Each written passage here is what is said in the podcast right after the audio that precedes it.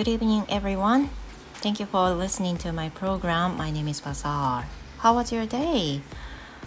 Uh, well, today, August 25th, Thursday, and mine was not too bad, but not too good. Just the same as usual. I mean, besides giving a lesson, I just I I was so into binge watching um, one American drama which is called uh, This Is Us. Have you seen that drama?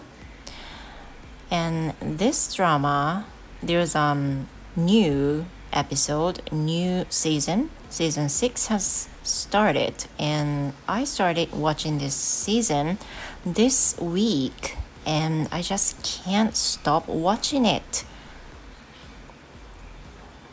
皆さんこんばんは。あのー、どんな一日でしたでしょうか？私の一日はですね今日はあの一人になる時間がほとんどなくて結構あのストレスフルな一日だったわけですが、まあ、一点とても楽しんだことといえばレッスン以外のところで、えー、っとやったこと楽しんだこと今のアメリカの映画で「This is Us」っていう映画があるんですけあ映画じゃないドラマがあるんですけれどもこれのシーズン6が新しく入りまして、えー、プライムビデオの方で今見ることができます。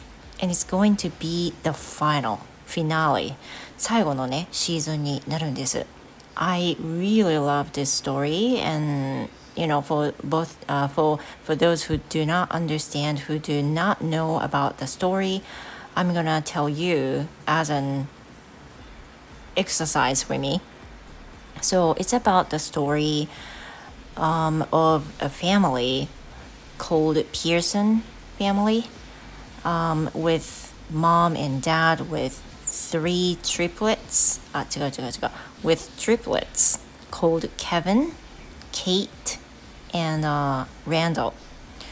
And mom is Rebecca, dad is Jack. And I love this family, but sometimes the story just goes back and forth. And sometimes the scene is happened to triplets have already grown up. Um, sometimes triplets were very little like they were teenagers or um, younger. Sometimes they got so old with their grandchildren's grandchildren with with children but anyway the story kinds of crosses uh, so many generations together. And I really love this story because each, every single moment or scene reminds me of my childhood. Sometimes, uh, sometimes while I was parenting uh, with my little kids, while I was growing up as a kid. So it makes me feel something, something really important to remember or recall. And that's why I like this drama.